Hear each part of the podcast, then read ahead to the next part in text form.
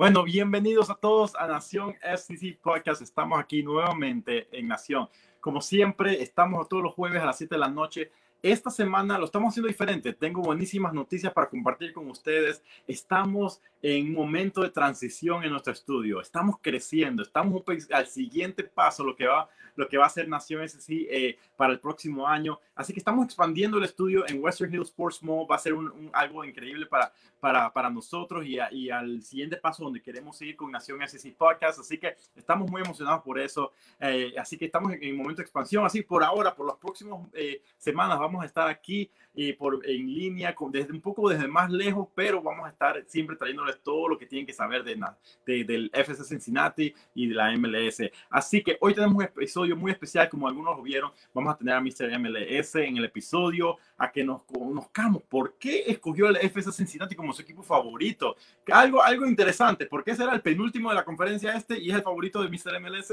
Queremos saber por qué y hablar un poco sobre él, sobre la MLS y que, cómo le llamó la atención la liga desde Argentina, imagínense que está cubriendo la liga. Así que, pero antes de eso, quiero dar la bienvenida a uno que nos hace falta, ya van varias semanas que no ha estado con nosotros, a el peruano Alejandrini. Alejandrini, ¿cómo estás? ¿Cómo, cómo, está, cómo va todo, Alejandro? Hola, Carlos, ¿cómo estás? Mira, de nada, un gusto traer de regresar acá a, a compartir un poco, a hablar de ustedes de fútbol. Eh, estuve bastante ocupado con el deporte bonito, siguiendo el fútbol, en este caso los partidos de mi hija, pero siempre contento de regresar y conversar de fútbol. Pues no, no tan contento con los resultados que ya traemos a hablar en un rato, pero, pero igual, ¿no? Eh, hablar de fútbol siempre es siempre bonito. Oye, pero espérate, espérate, nos, has, nos, has, abandonado por estar en la, eh, preparándose para una pelea de boxeo. ¿Qué, qué está pasando ahí atrás? No, no, eh, es, es, el sótano, mi casa, y, y tuve que acá hacer un arreglo. Es solamente la escenografía. Eh, es una pantalla verde que tengo atrás. Así lucir bonito. Este, para, para, verse que, para verse que hace ejercicio, ¿verdad? Sí, claro, sí, ya estoy alistándome este, para la próxima pelea con Teófimo López. bueno, pero no solamente nos acompaña Alejandrín, también tenemos a nuestro gran compañero desde México. Desde México lo traemos, tú sabes, ya, desde México lo traemos para, que nos traiga ese contenido mexicano, esa experiencia mexicana a nuestro amigo, compañero Luis Hernández. ¿Cómo estás, Luis? A ver, a eso. Perdón, este Carlos, Alejandro, este un gusto de verlos otra vez, muchachos. Lastimosamente, ahora tiene que ser desde solo desde lejos y por la cama, pero con el mismo placer de estar aquí hablando de fútbol con ustedes y buen invitado que tenemos hoy, muchachos. Muy, hey, excelente, me encanta eh, eh, tenerlos los tres. ¿Se acuerdan? Hace mucho tiempo no estamos los tres juntos y, ah, yo me acuerdo que el debut de Alejandrini fueron, fuimos nosotros tres, eh, Luis, yo y, ah, y, y, Alejandrini ahí con nosotros, así que eh, excelente, gusto tenerlo juntos. Pero este episodio es muy especial, no solamente porque tenemos a nuestro compañero Luis y Alejandro, pero también tenemos a Mr. MLS, y está, está con nosotros. Mr., muchas gracias por estar con nosotros, tomar tiempo de estar con nosotros. Bienvenido. Hola Carlos, un abrazo grande para, para Luis, para Alessandrini. Bueno, qué bueno que estén todos juntos y como en el arranque y compartir con ustedes. Y qué envidia o admiración para con, para con Luis que le veo la camiseta puesta del Cincinnati. El Mister en cualquier momento la va, la va a tener y se la quiere poner. ¿eh? Excelente, mira. bueno, ya que estamos hablando de eso, para que no me critiquen, aquí está. Ahí está, ahí está. Pero, pero, las críticas, ahí está. Ahí está. Lo que no sabes es que, mira, no se la quiere poner por los comentarios de Gerard, aparentemente. Y eso es lo que vamos a hablar en un ratito sobre eso, para ver, queremos escuchar tu opinión. Bueno. Alejandrine dice, hoy no, hoy, hoy me, hay protesta en, la, en el hogar de, Delgado, así que vamos a ver, vamos a hablar sobre eso un ratito. Mira, eh, eh, mister, mister, mira, una de las cosas más interesantes es que tú no eres el primer argentino que conocemos, nuestro compañero y contribuidor, Chris Kaufman, él es el, el, el, fundador de USL Argentina. Ellos cubren la, la segunda división de Argentina. Eh, pero también están bien metidos con el fútbol estadounidense. Algo interesante, ¿qué está pasando en Argentina que le está llamando la atención el fútbol de los Estados Unidos? ¿Qué pasó que, te, que decidiste? ¿Sabes que La MLS es la liga que quiero cubrir. Bueno, sí, lo descubría a Cris y a su cuenta eh, en, la, cuenta de USL porque me interesa mucho el, fútbol de los Estados Unidos. A mí Estados Unidos es un país que en principio me llama, me llama la atención, me gusta, ¿no? Cada vez que, que me ha tocado ir a cubrir, generalmente no fútbol, pero en los últimos tiempos, me ha tocado ir más con el básquetbol, pero siempre la actividad cultural y deportiva de, de Estados Unidos me gustó. Y me llamaba la atención cómo en, el último tiempo muchos jugadores argentinos que habitualmente iban a, México, Luis, ¿no? Eh, que paraban ahí en México y no seguían más al norte, empezaron a, bueno, ya no parar en México e ir a jugar a los Estados Unidos. Y no jugadores, qué sé yo, como ahora Gonzalo Higuaín, que se puede pensar que, que va a culminar su carrera, aunque todavía es joven, ¿no? Pero o como en su momento fue Guillermo Barros Esqueloto, o ese tipo de jugadores, sino eh, muchachos muy jóvenes algunos, en, vía de desarrollo. Ustedes tienen a Álvaro Barreal, ¿no? el, chico de, Vélez, que aquí casi no lo vimos jugar. Eh, y después jugadores eh, de, que aquí en Argentina jugarían en equipos grandes. Digo, Bebelo Reynoso, jugador de Minnesota, o Piti Martínez, que hasta hace poquito estuvo y, dejó la, la, MLS, pero hace algunos, algunos minutos prácticamente. Cristian Pavón en Los Ángeles. Son todos jugadores que aquí en Argentina eran figuras del fútbol argentino. Y nosotros, prejuiciosos como somos con nuestro fútbol, que nos creemos potencia total y tenemos al mejor jugador del mundo como es Lionel Messi, y, que bueno, que en los últimos años nos dimos varios cachetazos, ¿no? Porque aún con Messi en, en el equipo nacional la verdad, en el último tiempo nos ha costado todo mucho y en el Mundial de Rusia Argentina tocó fondo, ¿no? Eh, casi quedando afuera en la primera ronda. Eh, recuerdo aquel partido con Perú en la bombonera, en donde casi no nos clasificamos, con un 0 a 0, ¿no?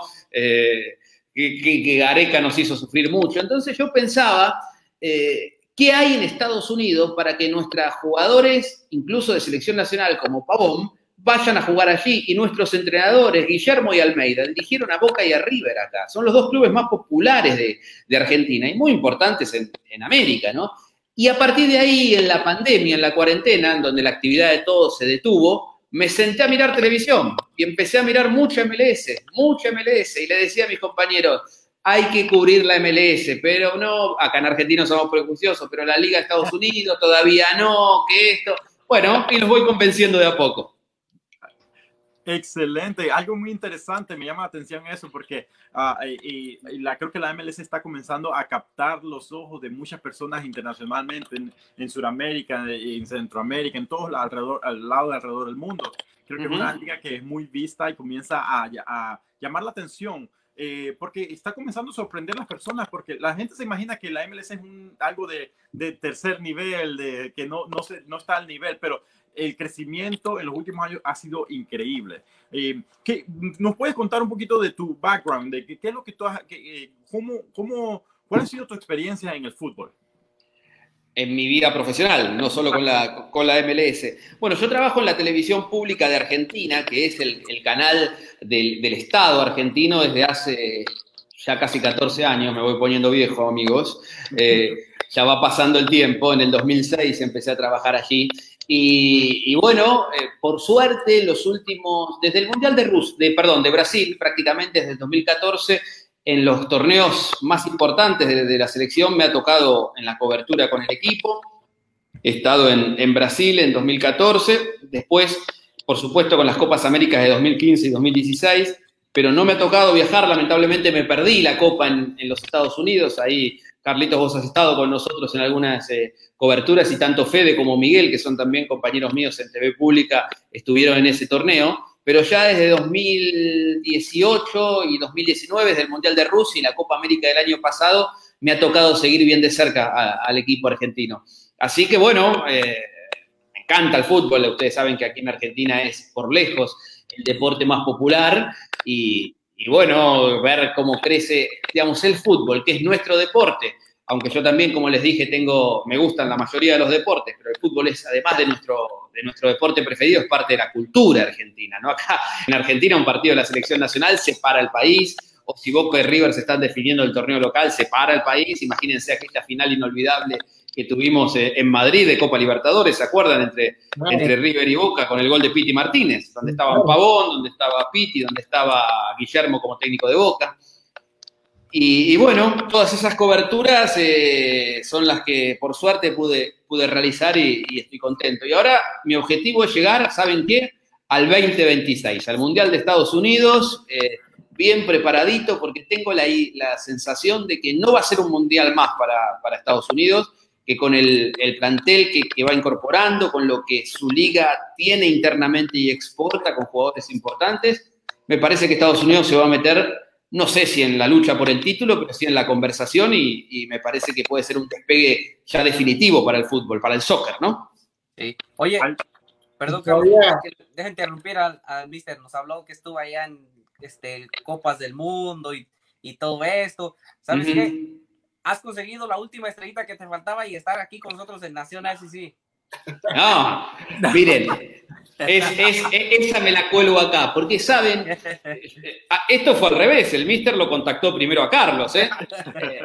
lo, fue a buscar. A mí, como yo les digo, me interesa mucho el deporte de, Estados Unidos y ahora definitivamente la MLS. Entonces quiero conocer bien de cerca cómo se vive, ¿no? Eh, tenemos amigos ya en... Y me puse a buscar periodistas o medios que cubran a cada uno de los equipos y como Carlos con Cincinnati ya estoy en contacto con gente de Houston, de Seattle, en Portland, en Los Ángeles. Y bueno, así que la estrella esta la fui a buscar, ¿eh? me la gané. Bien, bien. Mira, y justo conversando, y vamos a tomar ese tema porque parte del conocimiento de, tener de la liga, vas a tener que empezar a conocer eh, lo que viene detrás, que todo, todo, el tema de la fanaticada y esas cosas, ¿no? Solo para ponerte un ejemplo, el día lunes el gerente general de Cincinnati, Gerard Nycam, salió en un podcast de unos compañeros, bueno, amigos de nosotros, Cincinnati Soccer Talk en inglés, y, le hicieron, de lo que escuché, fueron cuatro puntos importantes, ¿no? La primera, le preguntaron acerca de las ventanas de transferencia y él dijo que aún le faltaban muchas más para completar un equipo. Pero sobre todo lo que más a mí me llamó la atención y quiero que lo pongas un poco en contexto, por ejemplo, con el fútbol argentino, eh, si esto pasaría en un club como Boca, como River, ¿no? Le preguntaron si él veía a FC Cincinnati peleando por, por un playoff o por un campeonato en dos, tres años, como lo hizo Minnesota. En la respuesta que dio Gerard dijo no, que él se veía más como Toronto. Toronto demoró 10 años en campeonar. ¿Tú te imaginas, por ejemplo, el gerente general de Boca Junior en una entrevista diciéndole al reportero que se va a demorar 10 años en campeonar? Bueno, no, no.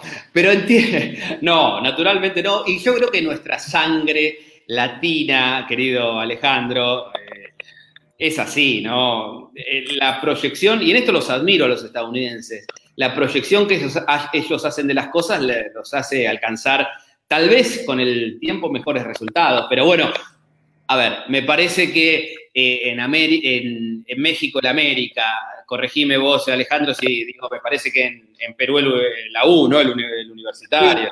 Eh, en Panamá se me escapa el equipo, uno de los equipos. Tú me dirás, Carlos. Se te va a escapar? ¿Qué es esto? ¿Qué va a ser? El Sporting, el Sporting, por favor. El Sporting. Bueno, me parece que son clubes en donde la urgencia, ¿no? Es mucho más importante que la que tiene eh, eh, Cincinnati, que es un club nuevo. Ahora, lo que sí me llama, Alejandro, mucho la atención es, por ejemplo, los Galaxy, ¿no? Que los Galaxy son unos equipos gigantes de, de Estados Unidos, pentacampeón, con un presupuesto intuyo millonario, con, con Pavón, jugador de un mundial, con Chicharito, con toda su, trayectoria, con Dos Santos, bueno, con todo el plantel que tiene, va último, ¿sí? Y, no pasa nada. O sí, pasa, pero tampoco acá, en Argentina, eh, con Almeida, que ahora mejoró por suerte el equipo de, Matías Almeida, el San José, que es un equipo intuyo, más pequeño, ¿no? Que, Los Ángeles, eh, o no tanto es un equipo más pequeño, pero tampoco no es tan pequeño, ¿no? bueno, entonces, mira, Ale, eh, más que nada, perdió cuántos partidos por goleada, ¿no? Que es de a 6, de a 5, de a 7. Y yo le decía a, los muchachos, ¿cómo puede ser que Almeida aguante? ¿No? En Argentina perdés dos veces, 3, 2 a 0, ¿eh? Y ya entras en la cuerda floja y si perdiste el tercer partido, lo cual no quiere decir que sea bueno, porque fíjense cómo las cosas cambian. Ahora mejoró el San José, ¿no?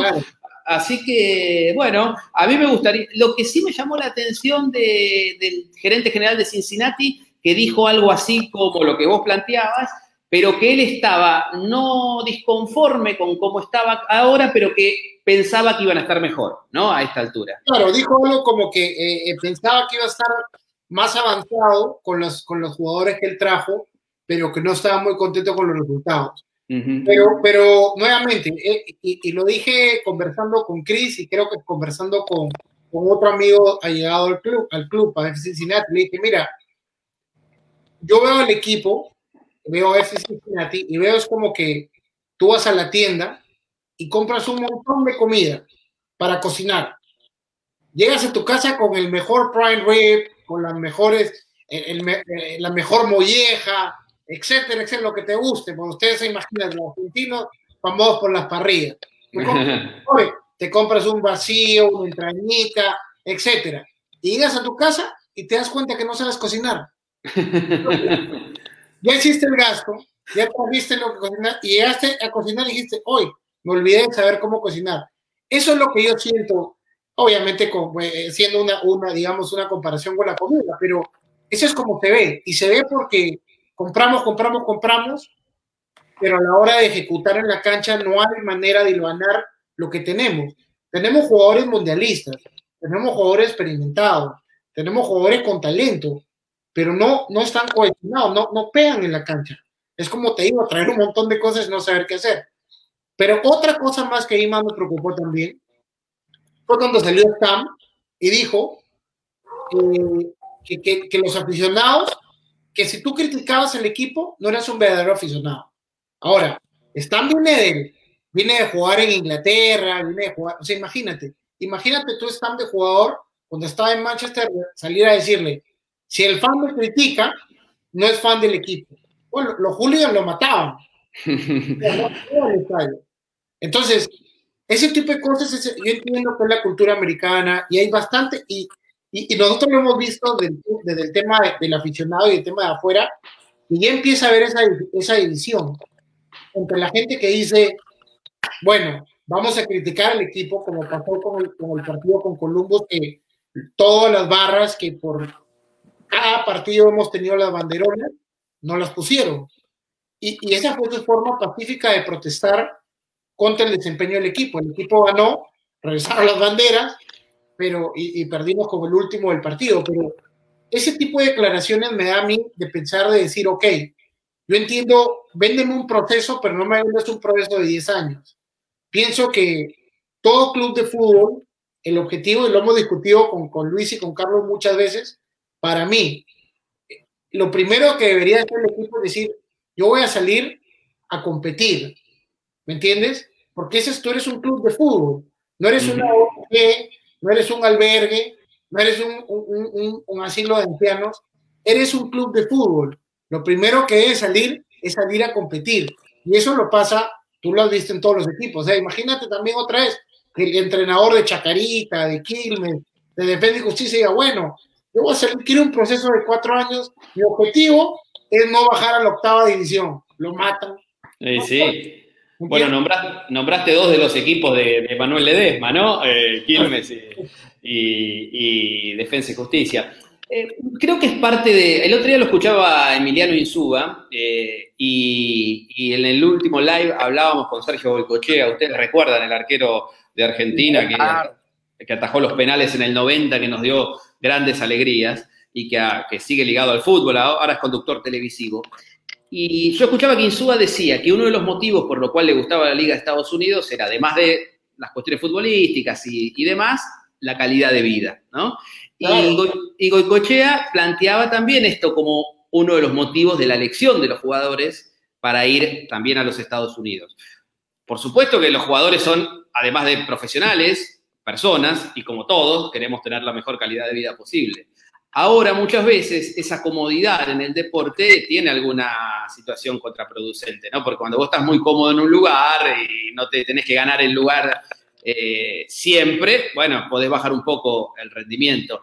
Ahí me preocupan las declaraciones del manager, ¿no? De, Cincinnati, en el cual uno dice, bueno, si uno no, empuja al, deportista, al, jugador, eh, bueno, con el salario cómodo, sin muchas presiones, ¿no? Jugadores que han jugado en ligas muy duras y que tal vez se encuentran cómodos, bueno, Barreal, por ejemplo, veremos cómo se adapta, ¿no? Un chico acostumbrado al fútbol argentino a un equipo como Vélez, en donde si te equivocás, la platea de Vélez, que es un equipo mediano en Argentina, no me ladre, no me ladre, amigo. Ah, eh, un equipo mediano en Argentina, pero si te equivocás, la platea sabes cómo, cómo grita, ¿no? Veremos cómo se adapta y los jugadores tienen que tener cierta presión. Por eso no me gusta del todo ese mensaje del general manager, pero tampoco entiendo, hay un intermedio. Acá en Argentina a veces no, pueden jugar los muchachos, ¿viste? Porque no agarran la pelota y ya hay murmullos si se equivocan. Así también las cosas salen mal. Bueno, en nuestros países es así, eh, en todos los países. Así que bueno, habrá que encontrar un intermedio, ¿no? Me parece que el Cincinnati tiene que encontrar en esta joven eh, vida que todavía tiene un, algo ahí en el medio entre entre la comodidad y la tranquilidad y un poco de, muchacho, no solo hay que venir a trabajar, sino hay que ganar. Exacto. Y eso, y eso, es, lo, y eso es lo que te digo que ya empezamos a ver nosotros como desde atrás y ya empieza a ver esa presión un poco del, de, los aficionados. Ya hay varios que están expresando su descontento. Y yo voy a buscar en mis archivos y voy a buscar las declaraciones de Oscar Ruggeri cuando contaba que llegó la barra de Boca a juntarlos a todos en, pleno del estadio, estaba Maradona, estaba Ruggeri, y cuenta la historia que decía que llegaban los barristas y decían, hey, estamos hablando, o sea, de, estos tipos de jugadores, ¿no? O sea, Ruggeri, Maradona, y la barra estaba. Ale, eh, ahí, disculpame que, te interrumpa. Eh, yo creo que no nos podemos poner de ejemplo en ese sentido, ¿no? Porque eh, una cosa es una charla. Acá en Argentina muchas veces es con violencia. Bueno, ustedes, me presentaban, a Nick, el productor que está atrás de cámaras colombiano. Aquí hoy en Boca, una de las, de un nombre histórico en Boca es Jorge Bermúdez, el patrón, ¿no? Y ahora en el Consejo de Fútbol. Y él jugando para Newell's se metió la barra de Newell's Old Boys de Rosario, que es un equipo del interior del país, en la provincia de Santa Fe, y fue un cara a cara inolvidable, en donde los compañeros de, patrón hasta dijeron, che. Entonces esas cosas a mí, eh, por eso yo digo, hay muchas cosas del fútbol de los Estados Unidos que me gustan. Me gusta esa forma de protestar, ¿no? Sacar la bandera es una forma fuerte sin llegar a insultar al jugador, ¿no? Pero pacífica, como dijiste vos. Me parece que hay que encontrar un intermedio. El jugador, eh, acá en Argentina diríamos, a ver, pongan huevo, pongan, pongan huevo, y después, y después un insulto más, y, después chiflidos. Imagínate 60 mil personas chiflando a alguien en la bombonera o en la cancha de River. Eh, yo creo que también al jugador eso lo afecta, pero a mí me, me llama la atención cuando el jugador dice la calidad de vida, ¿no? Es muy importante pero también hay que rendir dentro de la cancha. Y, y, un equipo ganador te va a traer jugadores. O sea, nosotros no podemos pretender traer jugadores de, de gran nivel si el equipo, bueno, primer año quedó último, ahorita hemos estamos penúltimos, pero no podemos, o sea, e, e, en, algún momento eh, todo lo demás no va a traer a jugador ganador. No vas a traer a un pavón a decirle, sabes que vas a venir a jugar, pero en 10 años vas a campeonar. Bueno, va último, Pavón, ¿eh? no vino, pero, no, pero vino al Galaxy. Sí, sí, sí. El otro día un jugador argentino me dijo off the record, ¿no? Así que no puedo develar quién fue. Digo, me dice, extraño un poco que me insulten, ¿eh? Entonces, como que eh, eh, está demasiado cómodo, ¿no? Y dice, no es lo, para ellos es lo mismo ganar que perder, que no debe ser así tanto, ¿no? Pero el jugador argentino que sabe que no puede perder y de repente ve que pierde y no pasa, y no pasa más que capaz que le bajen la bandera, bueno, a veces hay que entender de dónde vienen las culturas, digo, para, para, para declarar como el general manager, ¿no? Será por eso, perdón Carlitos, lo último que digo ya me voy a callar mejor. Será por eso. Será por eso a, Alejandrini a veces lo tenemos que calmar porque se enoja. Eh, como un buen hincha, es lo que necesita un hincha de Cincinnati ahora. Eh, será, será por eso que no está mirando a Latinoamérica, porque, porque tú sabes que el latinoamericano viene a ganar, no importa dónde vaya, va a querer a ganar. Entonces, pienso eso, ¿no? Bueno, eh, esperemos que no, que Álvaro no se ponga muy cómodo que pierde esas ganas de jugar, como lo vemos ya de varios jugadores, ¿no? No lo creo, no lo creo porque es un, chico muy joven que todavía tiene que crecer en su carrera, ¿no? Eh, pero vos fíjate, el jugador argentino, como, muchos como muchos latinos, El otro día Higuaín enojado lo echaron después del partido, ¿no? Eh, eso es porque está frustrado, quiere ganar. Y el Pipa Higuaín, ¿no? Que uno dice, ya está, ¿no? A veces también viene la personalidad del jugador.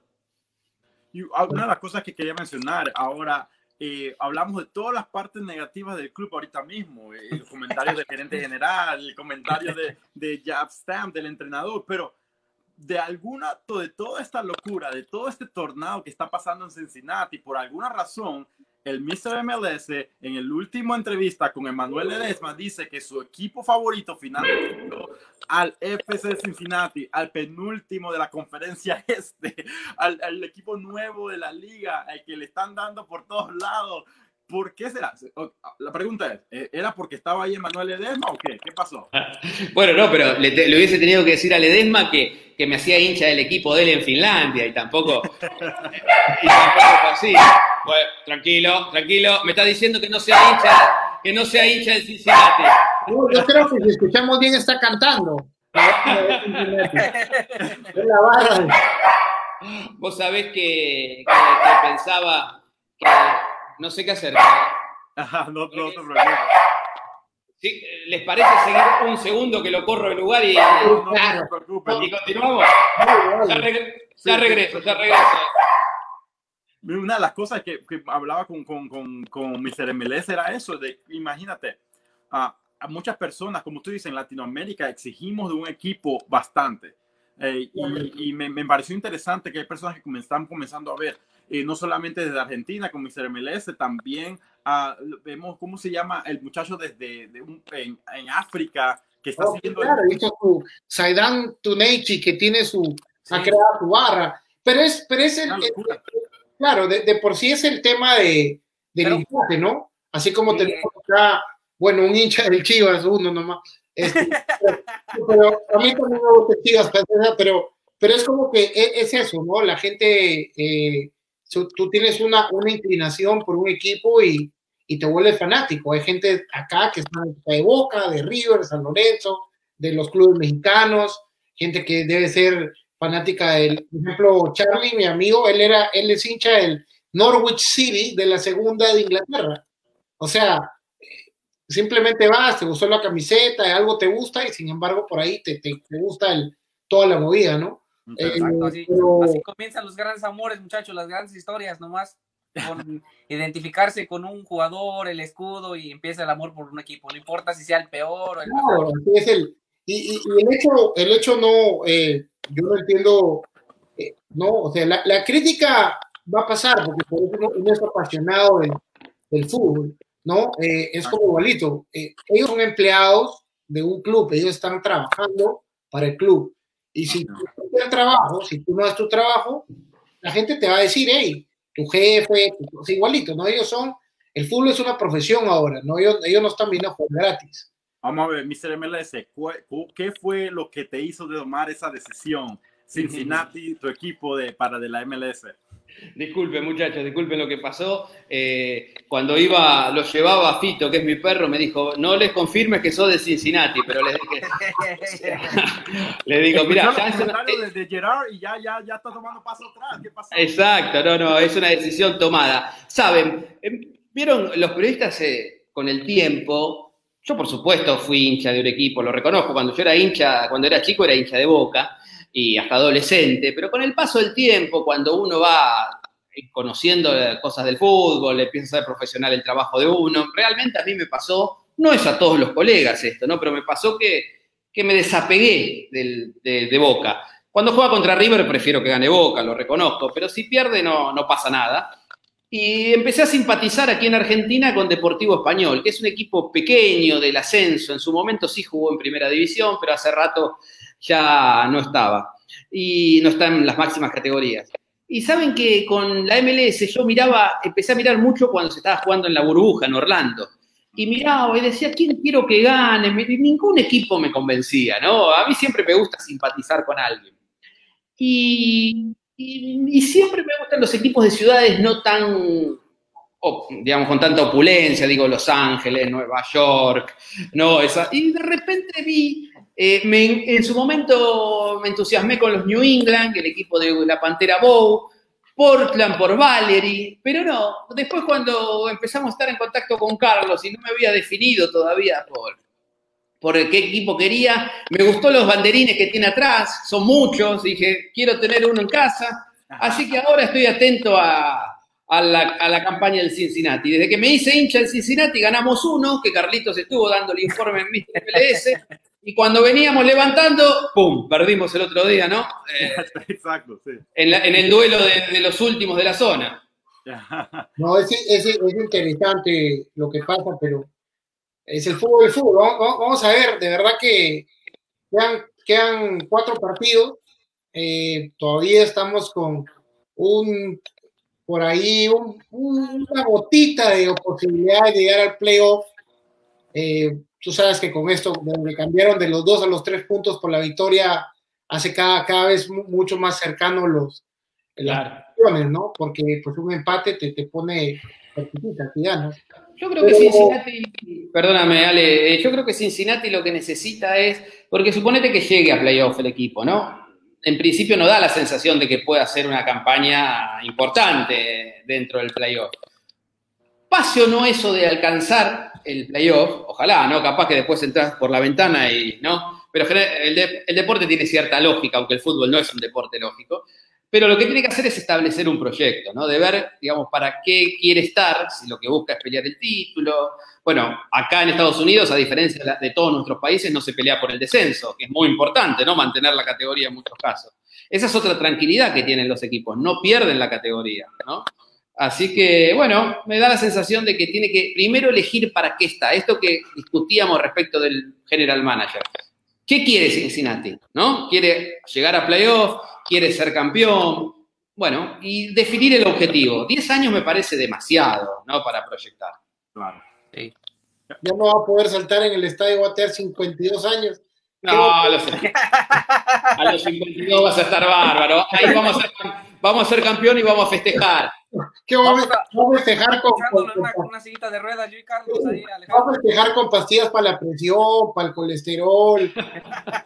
Imagínense, en 10 años, yo comencé a los 24 años de edad, comencé a cubrir a DF Cincinnati. En 10 años de ahora voy a tener 40 años. Imagínense, de los 24 a los 40 años voy a ver el primer campeonato de, del club. ¿Qué pasó aquí? bueno, no es poco, no es poco. Acá en Argentina eh, uno de los grandes, grandes, Racing, ¿sí? estuvo desde 1966 hasta 2001 sin festejar un título local. Así que, Carlito, que no te toque esa etapa. Oh, pero, al, menos, al menos el gerente general no, bueno, en esa época no había, pero los dirigentes no salían a decírselo, porque si no, o sea, salían con, al menos con la ilusión de querer campeonar. Yo estoy, yo estoy feliz con la ilusión, aunque sea, dime, engáñame, Engaña. el próximo año vamos a campeonar. Alejandría solamente es de eso que hay que decir lo que quiere escuchar y punto. Y ya. bueno. Chao. Bueno, Mr. MLS, muchas gracias en serio por estar con nosotros. Ha sido un tiempo excelente. Eh, como te decíamos anteriormente, nosotros comenzamos esto desde de, por aficionados para aficionados. Yo siempre digo, yo soy primero aficionado al fútbol, segundo aficionado de FC Cincinnati, hemos crecido esto y, nos ha dado la oportunidad de conocer personas increíbles como tú, personas que le encanta el fútbol, que vive el fútbol. Así que muchas gracias por estar con nosotros. Espero que, que pronto nos veamos eh, nuevamente y espero que no sea la primera, la última vez que estés en Nación SC Podcast. Cuando ustedes gusten. Para mí eh, es un placer eh, estar en contacto y, y, conocerlos. Y le prometí a Carlos, Ale, Luis. Luis, ¿vos estás en México o en Estados Unidos? Yo, aquí en Estados Unidos. Ah, bueno, eh, y en Cincinnati están todos, ¿no? Sí, exacto. Bueno, le prometí que voy a ir a, ver al, club, pero no voy a ir a verlo como el Mister. Va a ser el Mister Fans en ese. ¿Eh? Le vamos a llevar el tour por West End. Sí, que, ya espero esté todo listo para que sea turístico. Sí, más bien, más bien, eh, el MLS quiero que, que empiece una campaña anti-Gareca para que no nos lo roben, por favor, porque lo queremos. Tú sabes, tú sabes, Ale, porque eh, Gareca, el técnico de Perú, es argentino, ¿no? Y tras la salida de San Paoli, eh, en el 2018, acá se habló mucho de, de Gareca. Así que bueno. Déjenme. Es, es un milagro lo que hizo Gareca con Perú, ¿no? Porque a nivel clubes, la verdad, la están pasando, no la están pasando bien. En la Copa Libertadores muy mal, pero a nivel selecciones, la verdad, bien, subcampeón de América. Sí. Bien. Por Bueno, eso. pues, Mister, la- nuevamente te damos la- la- las gracias por estar con nosotros y Un abrazo. mis únicas palabras que ahora te hace este subido al barco de Cincinnati, pues este amor no es para cobardes porque demasiadas malas. Miren, en el básquet soy hincha de los Knicks, que desde 1973 no salen campeones. Así que estoy preparado, muchachos. Bien. ¿Eh? Bueno, tuvimos aquí a Mr. MLS, fue un gran privilegio tenerlo con nosotros. Gracias, Mr. Ahora vamos a tener pronto, vamos a estar hablando un poco sobre el partido de acaba de pasar contra el DC United y el próximo eh, y el próximo partido contra Minnesota. Muchachos, ¿qué les pareció la conversación con Mr. MLS? Siempre, siempre es bonito hablar con alguien que sabe fútbol. Chévere, No, chévere. Carlos, Alejandro, la verdad es, es, es muy bueno tener diferentes perspectivas y más que nada que Mr. MLS también este, es este seguidor de la MLS y sabe de lo que estamos hablando y se relaciona con nosotros. Exacto. Para los que se están sintonizando en este momento, normalmente no estamos en este formato del podcast. Normalmente tenemos nuestro propio estudio gracias a nuestros sponsors. Ahí abajo pueden ver nuestras redes sociales, cómo nos pueden seguir. También van a ver todos nuestros sponsors de Job Center Staffing, Western Hills Sports Mall, que es la locación de nuestro estudio, y también Sammy's Craft Burgers, que, que de- de- no solamente sponsor del podcast, también de la cobertura del partido y todo eso. Todo lo que podemos hacer, todo lo que hacemos en la cobertura de- de- del equipo FSA Cincinnati y la MLS es gracias a estos sponsors. Así que eh, la razón por la que no estamos aquí en el estudio es porque ahorita mismo estamos creciendo, estamos en ese growing pains, como se le dice, dolores de crecimiento y, estamos expandiendo, eh, renovamos con Western Hills Sports Mall, lo íbamos a anunciar pronto, así que ya me adelanté eh, para el próximo año 2021 como sponsor, como nuestros ah, partners, como nuestros compañeros de Nación SEC y, vamos, y no solamente eh, un año más con ellos, sino eh, estamos expandiendo el estudio, va a ser mucho más grande, vamos a tener muchos más espacios, así que tenemos, eh, eh, pronto vamos a tener algo increíble, para, vamos a invitar a nuestros seguidores que pasen tiempo con nosotros allá al estudio, va a haber espacio donde pueden ir, ir a verlo en vivo el programa, ¿por qué no? Obviamente vamos a esperar que pase todo, todo regrese a la normalidad en el mundo con esta pandemia para, para poder traer a la, a la afición, que a, los- a las personas que quieran venir a, a dar su comentario en vivo desde el estudio. Así que va a estar buenísimo. Miren, ahora vamos a estar hablando un poco sobre el partido contra DC United. Ese partido era después del partido contra Columbus que ganamos 2 a 1 contra el rival, contra en el derby de Ohio y llegamos aquí a jugar contra el DC United y todo el mundo se esperaba que el DC United que está de último lugar y Cincinnati en penúltimo y después de ganarle al rival se esperaba que iban a ganar y sacar dos partidos ganados por primera vez desde, eh, desde el, el torneo MLS Back y echó todo al perder. ¿Qué les pareció ese partido muchachos? Eh, Comienzo con, con Alejandro. bueno, primero, saludos para Alex que nos está viendo. Que ¿Qué está dice? Ah, no, no, no, Ale ya, ya, ya viene con sus comentarios. Quiero escuchar qué nos dice nuestro compañero Ale. Alex nos dice que él le va a pagar el ticket a Mr. MLS para que venga. Que más vale tarde que nunca, Carlito. Y ahora me dice que, que ve una caminadora ahí atrás que la use. No, no voy a responder a Alex que el error de Bobby Edwards me hizo acordar a cuando nuestro amigo Alex tapaba por nosotros. Así que, Ale, no. nuestro compañero, ey, nuestro primer portero que lo teníamos que tener calmado, teníamos que, No, que sí. amarrarlo porque cualquier cosa salía corriendo como, como eso, como pitbull a, a, a Un saludo. morder. Un saludo para Alex, que, que siempre es un, un gran compañero. Me lo encuentro de vez en cuando en las canchas por ahí, tratando de seguir dando a la pelota. Pero bueno, eh, mira, obviamente eh, entre bromas y bromas con Mr. MLS empezamos el programa un poco, bueno, a- conversando, riéndonos un poco, tratando de ver un punto de vista, pero de verdad que ya aproximándonos a la parte final del torneo, eh, estamos con las mismas dudas que, tenemos, que tuvimos al, comienzo, ¿no? Eh, las lesiones nos están matando, eh, cada partido tenemos, perdemos unos jugadores, y la verdad que otra vez entramos a la cancha sin idea de juego, ¿no? Eh, parece, parecer, pare- pare- parece, parece que no, no estudiamos al rival, no, no sabemos, no sabemos qué, cómo nos van a, jugar. Es una cosa bien rara lo que pasa, ¿no? Eh, en la cancha el partido un partido típico de Cincinnati, ¿no? nos llegan, por ahí al menos me dio gusto que después del 1-0 me metieron tres más, al menos el equipo trató de jugar, por ahí llegó un gol eh, un poco fortuito, de suerte, no fue, no fue una jugada y no fue que creamos muchas oportunidades. Eh, y, con eso regresamos al mismo punto. O sea, no, no es que ves un partido que dices, pucha, casi lo ganamos, o pucha, casi lo empatamos, sino al contrario, es decir, ¿qué va a pasar el, el, sábado? O sea, vas con, con, con, muchas dudas, o sea, y las dudas son más de decir, ¿por cuánto vamos a perder? O sea, porque yo no creo que ninguno, todos queremos que el equipo gane, porque eso, eh, por eso somos aficionados del equipo. Pero no veo eso en la cancha, no refleja el estilo de juego, no refleja, eh, no le puedo dedicar la actitud de los jugadores, porque yo eh, lo digo, yo no creo que ningún jugador entre a perder.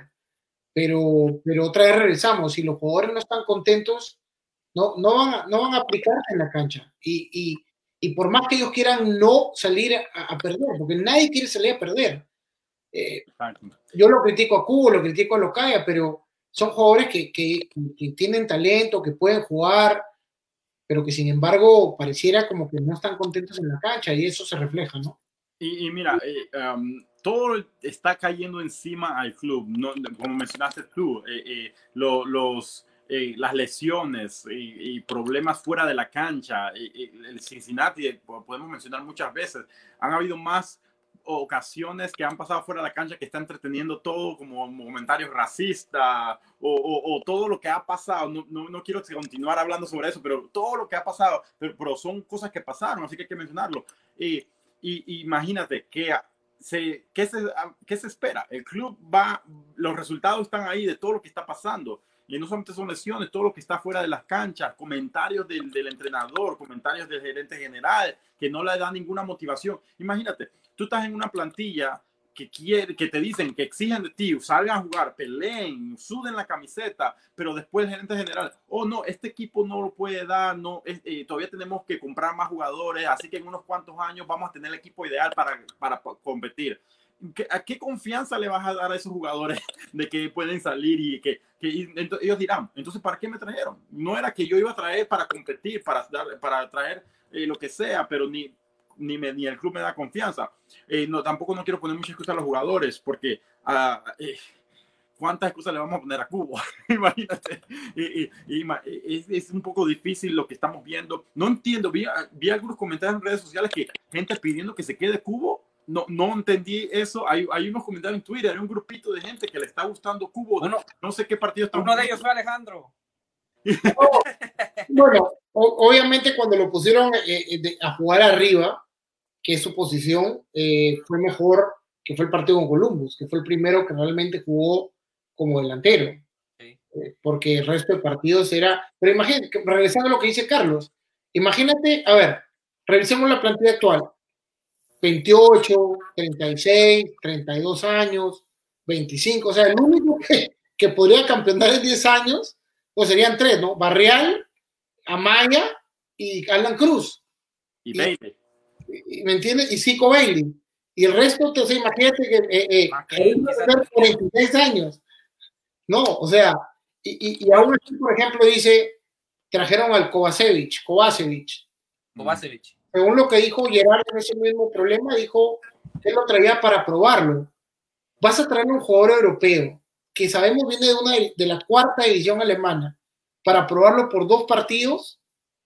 O sea, Luis, mira, una de las cosas que ah, ah, quería preguntarte, Luis, eh, mientras que eh, nuestro uh, productor Nicolás Walteros pone eh, los, los, los, highlights del partido, que, que, lo que pasó en este partido. Luis, ¿qué te pareció este partido? Eh, no solamente eh, un equipo más joven de lo normal, eh, unos jugadores que normalmente no, no, reciben muchos minutos, pero un, equipo muy parecido al equipo que ganó a Columbus.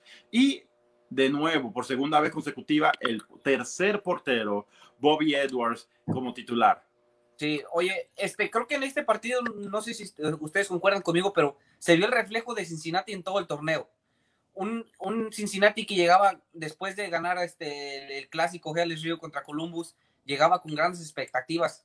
a enfrentar al último lugar de la tabla, este, pensando que a lo mejor podían sacar los tres puntos, pero vimos a un equipo con errores tácticos, sin idea futbolística, como lo dijo el compañero Alejandro, este, con el grave error de Bobby, este, un, un gol ahí de Brandon Vázquez fue, que fue casi de, de rebote, ¿sí me entienden? O sea que esto, eso reflejó lo que ha pasado Cincinnati en todo el torneo.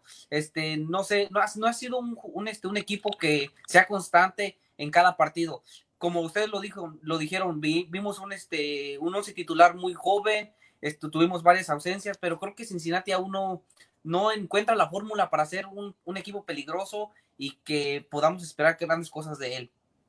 Y eh, pienso que uh, ahora el club contra Columbus fue más que todo Columbus no, no encontró, eh, eh, vino confiado y pensando que, que de la forma que estaba jugando Cincinnati iban a hacer lo que quisieran aquí. Y un equipo joven de Cincinnati que, está, que no ha jugado casi nada y queriendo hacer las cosas, queriendo ganarse minutos, queriendo probarse que, que pueden ser competitivos y lo hicieron, lo hicieron en el partido, pero un equipo joven no, que no, sin mucha experiencia, con, con jugadores que, que, que, todavía no se han probado en este nivel, llega, no pueden ser consistentes contra, en, en, la MLS, pienso, y creo que se notó contra el DC la, la inexperiencia. Um, eh, pero bueno, vamos a ver, me, me, Barreal no fue lo mismo. ¿Qué les pareció, Alejandro? ¿Qué te pareció el argentino Barreal en este segundo partido como titular? Eh, na, mira, Barreal es un jugador que, que, que, que ha llegado con todas las ganas y eso se puede ver desde que arranca, ¿no? Porque es uno de los pocos que agarra la pelota y siempre quiere la pelota, que va para adelante, eh, eh, y es algo, es, es lo atípico de, de, que tenemos, ¿no? Porque si tú todos los jugadores salen y ahí continúan jugando para atrás para mantener posesión, algo que, que ya no tenemos, no tenemos posesión de la pelota, ¿no? Eh, como, di, como dije, como lo dije a Mr. MLS, Mr. MLS que no, no tenemos una idea de juego, no, te, no, no, sabemos a qué jugamos. Entonces, o tenemos posición o no tenemos posición, o queremos salir a jugar de adelante, los mismos errores de siempre. Vemos ahí cómo regala la pelota Andrew Goodman, eh, que no es nuevo eh, y que ocasiona el segundo gol. O sea, sí. sabemos de Andrew que es muy veloz, pero no puede meter un centro y comete otro gol saliendo acá, entregando la pelota al medio, algo que es un no nuevo jugador, que no puede, no tiene, reviéntala, revienta la pelota, no la regales, ¿no? Nos agarran de contragolpes. Eh, otra vez también un equipo muy joven, el DC, hablamos de la juventud de los nuestros, pero el DC tenía dos jugadores de, de 16 años, que se da el de, de, poner dos jugadores de 16 años en, en un partido profesional. Y acá estamos hablando que que, que Rey, eh, no sé, que no, Rey no está, pero que no sé quién está muy joven, que, que no tiene la experiencia, que no sé cuánto, sin embargo, el resto de equipos se, se eh, pone jugadores de 16 años a jugar contra nosotros, ¿no? Uh -huh. eh, lo de Barreal, eh, miren, miren ahí a Rachón Daly jugando de marcador izquierdo, o sea, de volante por izquierda. Cuando, y que normalmente su posición original es el del número 9. El número 9, sin embargo, no lo hizo mal porque también lo conversaba con Chris Kaufman y le decía, es un jugador profesional, es un buen centro, él quiere jugar, ¿no? O sea, todo jugador quiere estar en la cancha y, se lo pone de, de, de, de, arquero, pues va a entrar de arquero, ¿no? Pero, pero es otra vez, repitiendo lo que dice Carlos, lo que dice Luis, es, es, es, es típico, que no se espera mucho más de, lo que hay, es poner lo que hay, no, no sé qué jugador estará en el sábado, ¿no? Me, me, gustaría saber a, a, nuestros seguidores, que los que están eh, eh, viendo aquí, pongan los comentarios de, de esta plantilla. ¿Qué tú rescatas? Te perdimos, Carlos. ¿No me escuchan? Ahí, ahora sí, te perdimos okay. un momento. Ok, perfecto. Eh, ¿qué, ¿qué, tres jugadores rescatarían uh, de esta plantilla para el próximo año que serían para formar una, un equipo competitivo. Eh, en lo personal, yo sé, yo, yo pienso que hay más de tres que pueden funcionar aquí, eh, que definitivamente uh, me encanta, que uh, salió un artículo de Laro de, um, que que sobre el Kendall Watson hizo una entrevista a él y a su esposa y su familia y él habla y él menciona, no sabe qué va a pasar el próximo año, no sabe si el club va, va a estar aquí. Él tiene el contrato hasta el final de año y una opción ah, para un siguiente año y no sabe si el club va, a coger esa opción. Si vamos con el historial del club, el club normalmente no escoge, no, no escoge esas opciones, normalmente cierra esas opciones y si quiere el jugador que se quede, comienzan a negociar un nuevo contrato, porque lo más, la más probable esa opción no le conviene al club. Así que vamos a ver, eh, Kendall no sabe. Hay jugadores que ahorita mismo no saben qué va a pasar el próximo año, viendo el resultado, viendo que la afición no está feliz. Los jugadores se preguntan, ¿ahora qué voy a hacer el próximo año? ¿Para dónde me voy? ¿Qué, qué voy a hacer de mi carrera? ¿Dónde voy? ¿Cómo voy a pagar los billes? Esperemos que sean inteligentes y hayan guardado dinerito, porque, porque en el fútbol es así, imagínate ¿Qué, ven ustedes, Luis? Que quiero preguntar a ti, ¿qué, ves, ves, tú eh, de estos jugadores? ¿Qué les falta a este club? Eh, ¿Se puede transformar esta plantilla añadiendo tal vez un, par de jugadores hacer algo competitivo o se necesita reconstruir esta plantilla por completo? No, Carlos, creo que en, la plantilla hay varios jugadores que, como dices tú, a lo mejor le vemos futuro en Cincinnati. Ya hablamos de, no sé, en lo personal, a mi, a mi parecer, en mi punto de vista, sería Maya, Barreal, este, Cruz, pero sí tendrías que traer, no sé, sangre nueva, con talento, que quiera este, aportar al equipo, no solo que venga a, a tomárselo a la ligera, a llevarse una, un, un, estado de, de, estilo de vida confortable, ¿sí me entiendes? Sino que vengan a Cincinnati a defender estos colores a vida y muerte, como lo hacen varios jugadores, pero creo que hay varios jugadores que a lo mejor sí deberíamos estar pensándolos a, futuro para que sigan con el, esquema o el estilo que quiere. No sé si, se vaya a quedar Stamp, pero por lo menos que aporten algo de lo que han este, ya aprendido con él. Eh, Alejandrini, sabemos qué es lo que piensa sobre, eh, sobre Gerard eh, con sus comentarios.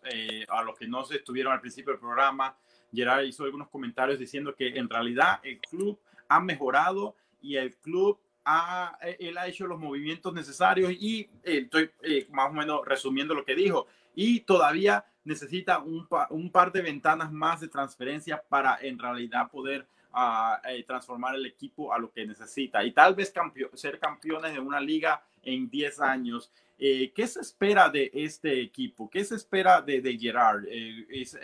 ¿Piensa que Gerard todavía puede ser la solución para ah, crear un equipo competitivo en Cincinnati?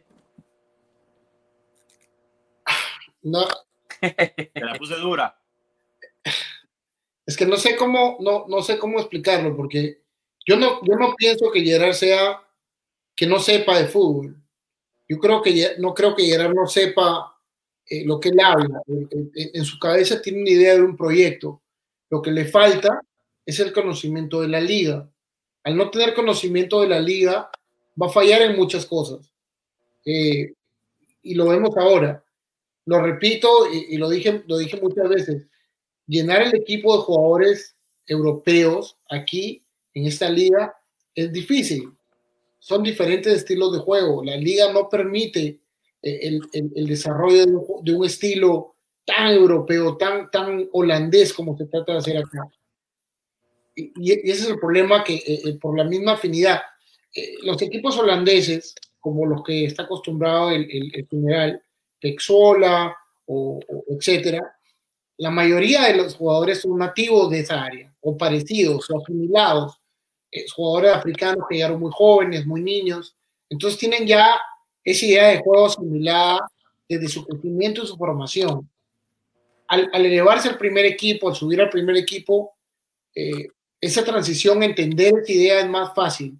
Aquí es diferente, estamos tratando de acoplar diferentes estilos y ser un estilo tan radical como el que él quiere implementar y, sin, eh, lo escuchaba mi amigo Félix alguna vez, eh, eh, diciéndole, tú, si tú sabes que tu, que tu alineación no te funciona, para eso está el técnico, para cambiarla y poner lo que funcione en el equipo.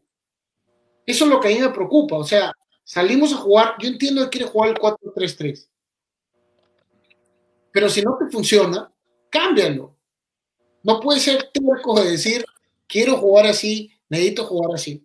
Si me pides que te escoja tres jugadores, eh, con Gerard y con Stan, tendría que escoger a los, que, a los últimos tres que llegaron de él, que son los que, bueno, eh, saco definitivamente a Cubo, saco a, pero tendría que ser Locaya, Mocoyo y Real, que son los, digamos, eh, eh, Locaya porque es el que más caro el equipo y porque lo trajo, como su nueve, y Mocoyo y Barreal son los dos últimos que llegaron. Basado en lo que él decía, que, que supuestamente él, él solamente había tenido dos dos ventajas de transferencia, entonces eh, eh, el resto de jugadores llegaron, bueno, aunque Peterson y Zico, Abdul Salam y Harid llegaron con él. Michael Vanderberg llegó con, con, con, con Gerard, entonces tendría que sacar a los que no estaban con Gerard, entonces tendría que sacar a Titón, a Richie, a Waston, a Cruz, a Maya, a todos los que no llegaron con él. Porque si, estamos, si, lo que él trata de vender es decir, todavía me falta, significa que los que no estaban con él van a tener que ir, ¿verdad? Eso es lo que yo entiendo. Bueno, para mí pienso que a lo mejor eh, él tiene que ver las, las piezas que quedaron y tiene que ver que cuáles son las que va a funcionar en el proyecto que él prefiere o que él busca a largo plazo. Eh, para mí yo pienso que eh, al, se ha intentado, estaba intentado eh, diferentes formaciones, más que todo la 5-3-2, que, que, les funcionó en el torneo y que los clasificó a, los, a, la siguiente ronda del torneo MLS Back. Pero una vez que, el, que, que lo, creo que el resto de la liga entendió que, lo que el plan de ellos, de ellos era solamente no jugar a nada y solamente quedarse atrás, y, creo que ya buscaron la forma de romper eso y comenzar, los resultados buenos se terminaron rápidamente. Eh, se cambió al 4-3-3, eh, pero piensan ustedes, no sé qué piensan ustedes, pero ¿será la solución regresar al clásico 4-4-2 con, el plan, con la plantilla que tenemos ahorita mismo? Luis, Luis, pues, lo, lo, que pasa es que no sé si sea la formación, sino que los roles de los jugadores en las posiciones donde los pones ya están. Porque lo hemos visto, como lo vimos este, en, el resumen. Vimos a, a, Daily jugando en una posición donde no es. O sea que no, no importa qué pues, este, este, este, formación mandes al campo, si no colocas bien tus jugadores, creo que no te va a hacer un efectivo. Ah, ¿Qué piensas, Alejandro? Entonces, con eso, eh, de acuerdo con Luis, eh, por eso decía, y cuando te lo dije a Mr. MLS, puedes comprar los mejores insumos en la, en la tienda, pero si no sabes cocinar, ¿de qué te sirve? Entonces estás diciendo ahorita mismo que Japstam no sabe ser entrenador. Yo pienso que no, a él, a él, a él le trajeron los ingredientes y él no sabe qué hacer con lo que tiene. A lo mejor no, es, no son los ingredientes, la comida italiana no es su fuerte, a lo mejor la comida mexicana es lo de él. Puede ser, o sea, y, otra vez te digo, tampoco Jam es un, es un, o sea, es un entrenador que obviamente eh, eh, como jugador ha sido, eh, tiene buen vestuario, tiene buenas cosas, no sabemos la interna del, equipo. Entonces, me refiero a cuando, me, cuando digo que no sabe cocinar, no es porque diga no sabe fútbol, pero no puede hacer nada con lo que tiene, porque le siguen trayendo jugadores, le siguen trayendo jugadores. O sea, yo no creo que le haya pedido de vuelta a Daly o a Endam o a McKay, porque él, él fue lo que estuvo de acuerdo en mandarlo. Entonces, llegas en un momento, tú, tú, volteas a tu banca y ves a, Jimmy McLaughlin, que era naturalmente volante por izquierda, y lo ignoras, y pones a un jugador eh, que vaya de volante. Y el último cambio que hizo, que puso Zico Bailey, para mandar a, a, a Joe Giao un poco más arriba. ¿Para qué? Si lo que quieres es ganar el partido o empatar el partido. Pon cinco delanteros. Por ahí un champazo se mete y rebota y la pelota entra y es gol no pongas un defensor. E, ese cambio me pareció a mí lógico, con seis minutos, siete minutos faltantes. Sí. Oigan, muchachos, este, a, falta de pocos partidos para que culmine la temporada de la MLS, si Cincinnati consuma el fracaso, y estoy hablando de fracaso de quizás quedar últimos, porque es una posibilidad, quizás quedar este últimos otra vez, no pasar a los playoffs, mayor de la mayor parte de la responsabilidad va, va a ser de Gerard, que contrató los jugadores. Jobstam llegó este, después de que sucedió todo lo de con el, coach pasado. O sea que la, mayor este, parte de responsabilidad va a ser de Gerard. Y creo que a lo mejor es lo que estaba tratando de decir, tratando de, este, decir, no, yo traje estos jugadores, no me echen la culpa a mí. O sea que se, estaba tratando de proteger porque ve la posibilidad del fracaso, que a lo mejor, quizás, ojalá que no, pero que puede pasar que Cincinnati quede el último y no, y no pasemos a los playoffs. Eh, puede ser, yo pienso que eh, una de las cosas que creo que Gerard fue el que hizo esos comentarios de, de, de, que todavía le falta ventanas para hacer el fichaje y todo eso. Una de las cosas pienso que para mí Jab Stamp eh, tiene lo que tiene y va a intentar lo que sea, no, y, estoy de acuerdo con lo que dice Alejandro, va a intentar lo que, con lo que tiene, no le ha funcionado. El problema es qué va a hacer el club para buscar algo diferente en el 2021.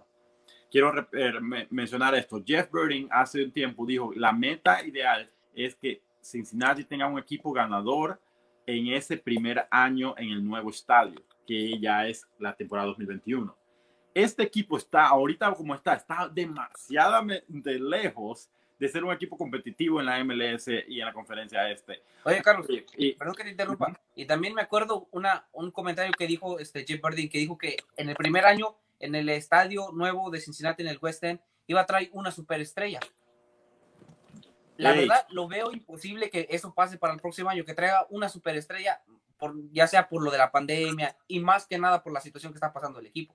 Eh, que, no, que no, no, no, digas mucho porque el anuncio de Messi, cuidado, y, y le gana al, al, al, Manchester City y, y se lo Déjame, déjame decirte que ni con Messi ganamos, Carlos. es, que, es que volvemos a lo, a lo, a lo mismo. El, el, yo no veo hasta el momento. Ahora, para mí un fracaso no es quedar último. Para mí un fracaso es quedar entre los, inclusive clasificando al playoff porque estamos creo que el, el, no tengo la tabla, pero tampoco muy lejos no estamos. Pero lo que me refiero es el, el, un fracaso es quedar, tenemos actualmente 16 puntos. Eh, el, el, Chicago Fire está décimo con 20. Entonces, normalmente a cuatro puntos del playoff, no, no tampoco la diferencia es, es tanta, ¿no? Y ahí 23, 24, eh, ¿no? El, el, dos partidos ganados y por ahí un par de, o sea, podríamos llegar al, al, a los playoffs, pero, pero tampoco llegar así, ¿no? O sea, yo entiendo que el 5-3-2 eh, nos, nos daba empate, nos daba puntos. Eh, eh, entiendo lo que menciona. Para mí, yo pienso que Cincinnati debe haber un progreso en los resultados, no solamente en la forma de jugar, se tiene que ver en todos lados. Uh, el equipo tiene que aprender a ganar partidos, tiene que aprender a meter goles, tiene, eh, sí, ha mejorado en la posesión de balón, ha mejorado en menos goles eh, recibidos, pero de, eh, no sirve de nada si no estás metiendo goles para, para, para ganar partidos. Uh, una de las cosas es que yo pienso que para este año, yo siempre decía, Cincinnati con, con un año más, si no clasifica de al menos último de los, play, en los playoffs, es un, es un eh, ya es un desastre. No, no sé, el club debió, yo pienso que clasificar. Y no solamente eso, mi comentario fue antes de que la temporada comenzara y cuando todavía eran solamente siete que clasificaban a, a, a, la, a los playoffs. Ahora clasifican 10 y el club todavía no está entre los 10. Son 10 equipos que clasifican de 14, muchachos. Exacto. Imagínense, eh, la MLS se lo, se lo, está, se lo está poniendo hasta más, más fácil al club de buscar la forma de clasificar. Y recordarle que el club abrió la billetera este año, porque no contratamos jugadores baratos. Exacto. Para el nivel que vinieron, ni, ni Cubo, ni Regatín, ni Locadia, ni De Jong, fueron baratos. O sea, el club estaba en capacidad de contratar jugadores que hubiesen sido jugadores de impacto. Y no solo eso, los jugadores que tenemos, algunos jugadores no son malos tenemos jugadores, hay que cuestión de acomodarlos. Pero eso pasa en todo el fútbol. Puedes tener un jugador que es una superestrella y que va a un, equipo y no se acopla y termina yéndose, lo vemos siempre. Y vemos de la otra manera, el jugador que no es tan bueno, lleva un equipo tan bien armado, con tan buen camerino, que luce como una superestrella. Entonces, aquí que, es que no tenemos ninguno de los dos. O sea, porque no, no tenemos, eh, se ve que el ambiente no es el mejor, eh, los jugadores no están muy cómodos, eh, se nota en la cancha, no hay esa confianza, estamos muy duro con los comentarios. eh, es un poco diferente a los otros entrenadores que ellos tienen el pecho primero. Eh, obviamente tampoco va a salir echar la culpa a los jugadores, porque tampoco, bueno, un, un, error de un portero lo puede tener cualquiera, porque no hay que echar la culpa del, de que se perdió el partido por Bobby Edwards. Obviamente perdió y él tuvo la culpa de, de, un gol, pero, pero, pero no fue, él no fue el culpable. Para llegar hasta el arquero tiene que pasar todo el resto de la cancha, ¿no? Exacto. Este, pero, pero es preocupante, es, es, bastante preocupante, porque ahora con las declaraciones de Gerard el lunes, entonces, ¿qué? Yo que ya compré mis tickets, ustedes que están por comprar esos tickets, ¿cómo reciben desde ese lado? Pucha, voy a comprar otra vez, desembolsar plata, pero yo sé, ¿por qué mejor no compro en 10 años? Que voy a, voy a, voy a tener un equipo competitivo, ¿no? Hey, no sí, yo, yo, compro, yo compro mis tickets para regalarlos a, a, a la afición Así que tengo mi excusa. El problema es que, ¿quién, quién, quién, quién va a querer los, tickets? Vamos, vamos a tener que regalar los todos van a querer, Carlos, guárdalos. No, vamos a tener que regalar tickets y, y, y paquetes con, con, con para Samis y, y trabajo de Job Center Staff y toma una hora de juego en Sport West, Western Sports Mall. Cuando, estábamos dando los gift cards de Samis, ahí sí todo el mundo corría. Cuando sí. los tickets, ¿qué pasó? No, na, nadie los quiere. Es difícil, y por eso, por eso decía, es, es, un, es un poco difícil tener ese tipo de, de, de, de, idea, ¿no? Ahora, viene Minnesota. Minnesota no es un equipo fácil tampoco. Eso es lo que quería hablarles a ustedes. Después del resultado contra el último de la conferencia, ¿tienen esperanza que Cincinnati pueda regresar a la victoria? Y ahora con Minnesota, que está haciendo las cosas eh, bien relativamente. Minnesota en estos momentos, ahorita les digo, está en, en, la conferencia oeste y está jugando muy competitivamente en la quinta posición con 24 puntos. Está detrás de el LAFC, uh, por ahí mismo está el FC Dallas, un Minnesota que está jugando muy bien. Bueno, eh, sí, y, y, no solamente eso, o sea, se nos viene Minnesota, el siguiente partido tres días, Sport, Sporting Kansas City, que está tercero, eh, o sea, son los dos partidos en casa, que es donde tendríamos el mayor chance de, obtener seis puntos. Entonces, eh, yo creo que lo que se viene en estos cuatro partidos, malas declaraciones del manager el lunes, eh, es difícil para, para ti como jugador también. ¿Cómo sales tú a la cancha el sábado cuando tu, tu, tu, tu, gerente general te ha dicho que bueno, que quizás, o sea, que sales a jugar por las puras porque probablemente te vayas? Sea, independientemente de que tengas un super partido, probablemente tengas que ir y renovar. O sea, ¿con qué, ¿con qué ánimo sales a hacer esas cuatro? ¿Con qué ánimo sales en lugar de decir, no, vamos a salir a matar estos cuatro partidos, queremos los playoffs, se puede, tenemos equipo, ¿entiendes? Eso es lo que yo quiero escuchar. Quiero, no quiero escuchar las males, quiero que tú me animes, quiero que tú me digas, tenemos los, la, las armas, vamos a salir a ganar, vamos a, a, luchar hasta el último. No, probablemente va a traer, ¿me entiendes? O sea... Uh, Luis, nosotros eh, jugamos la última vez eh, contra Minnesota, fue el, um, el, el, 3 de octubre y perdí, se, el equipo perdió 2 a 0 contra Minnesota. ¿Qué esperas de este partido?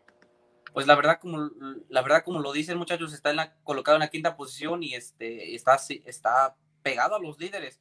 Creo que va a ser un partido difícil, este, no imposible porque jugamos contra Columbus y le ganamos Columbus es de los, de los que están ahí en los primeros lugares, pero la verdad creo que es un partido súper difícil para Cincinnati.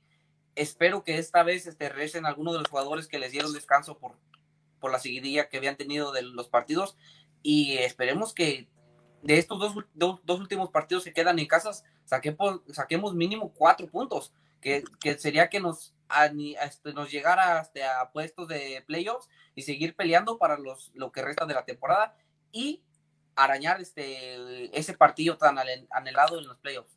Señor, para, para, ¿qué, qué, dime Alejandro. Quiero decir que lo bueno que después de dos partidos nos toca con Atlanta y, y Inter y Miami que están arriba de nosotros.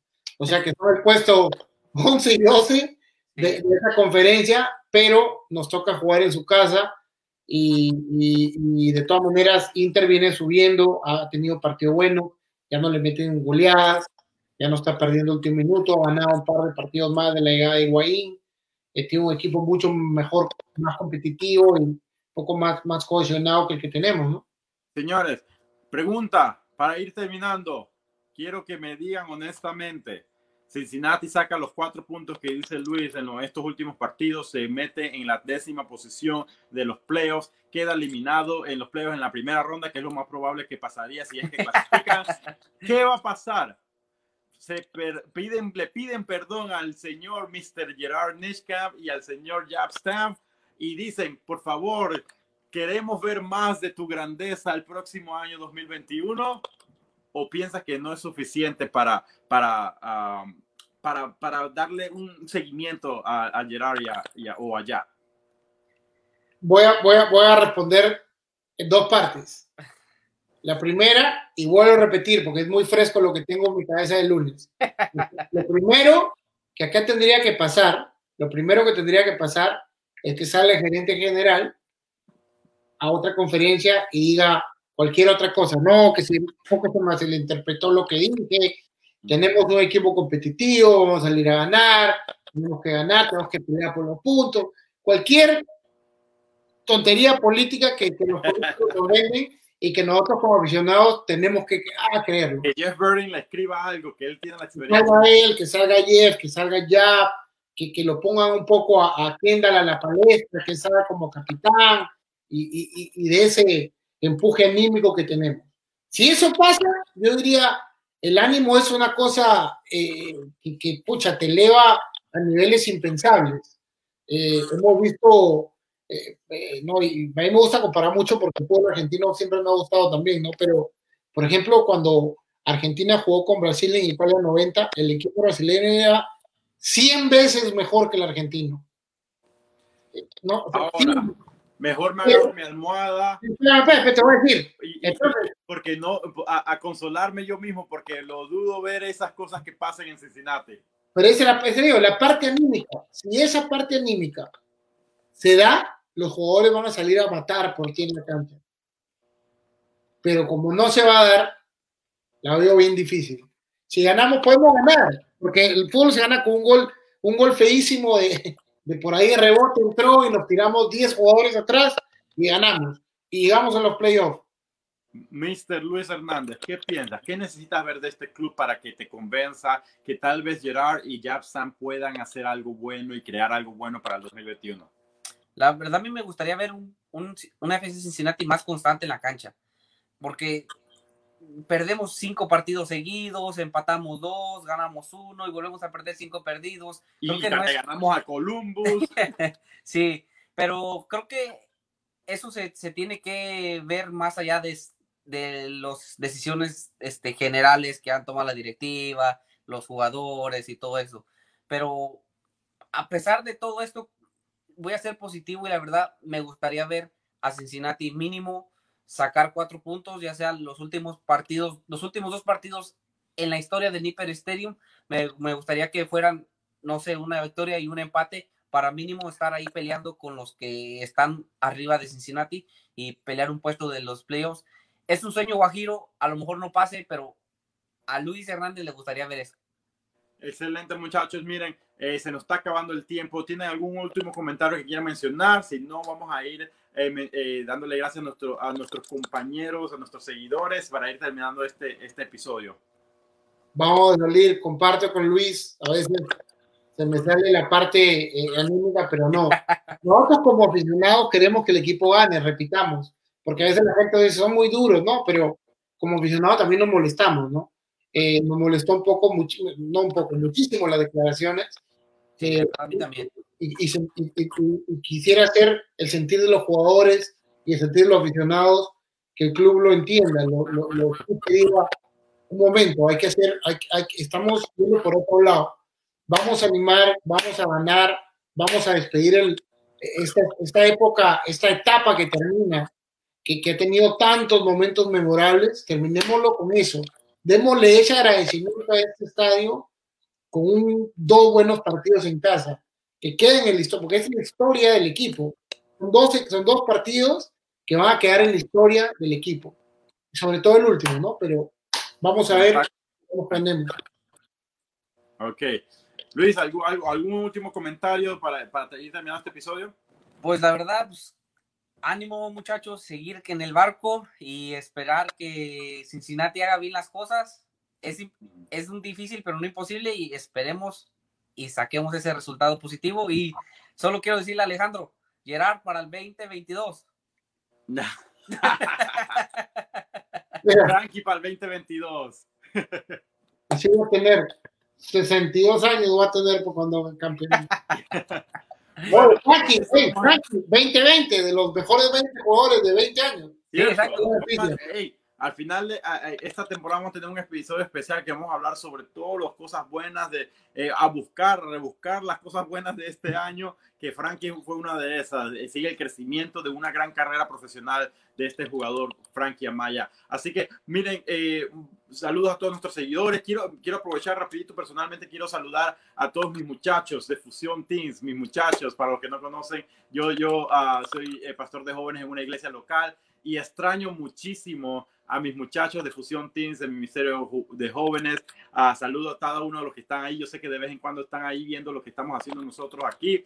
A muchos de ellos les gusta el fútbol también, así que eh, los extraño muchachos. Pronto vamos a estar viéndonos juntos, regresar en grupos a, a, a pasar tiempo juntos con, con, esa nueva generación de, aficionados del FC Cincinnati. Así que eh, vamos a, también quiero mencionar, eh, una de las cosas es fuera de fútbol, pero quiero mencionar, muy importante, sabemos que las cosas están difíciles ahorita mismo con la pandemia, por favor, eh, a mi comunidad latina, a mis hermanos latinos, cuídense, traten de siempre mantener la mascarilla puesta, aunque no te guste. Eh, yo trabajo en una escuela y la tengo que tener puesta todo el día y yo al principio yo decía, esto no puede ser, no puedo estar así todo el día. Y uno se acostumbra. Así que eh, eh, manténganse, cuidan, cuidado cuando salgan, pues, en serio, eh, no anden en, de fiesta en fiesta y, de, y, de, y, después se andan quejando porque andan enfermos. Así que, uh, ¿cómo, cómo, qué significa eso, Alejandrini? ¿Qué significa? al fiestero Luis Hernández, no, no, ella, ella es papá, él no puede estar en fiesta, de verdad.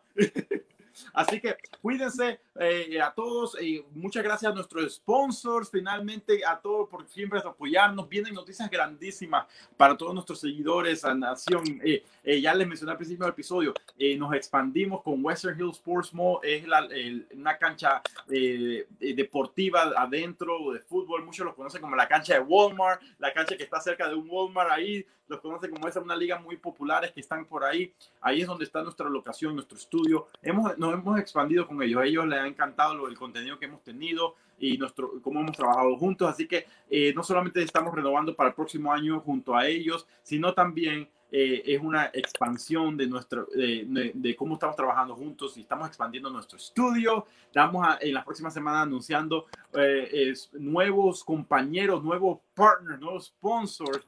Eh, y la noticia es que no solamente uno, sino dos, y tal vez por ahí vienen más. Así que vienen mucho más a cosas increíbles para Nación SC. Estamos emocionados para el próximo año. Vienen cosas buenas. Manténganse, cuídense, asegúrense de mantener mascarilla, de mantenerse sanos para asegurarnos de disfrutar bastante fútbol el próximo año 2021. Muchas gracias por estar con nosotros a todos nuestros seguidores. Nos vemos la próxima semana a las siete y media. No sé si me, se me perdió la, la, la ahí estoy. ¿Me ven? ¿Ahora sí me ven? Ok. Eh, nos vemos a la, el próximo semana a las 7 de la, 7 de la noche, disculpen, 7 de la noche. Nos vemos aquí en Nación CC Podcast. Cuídense.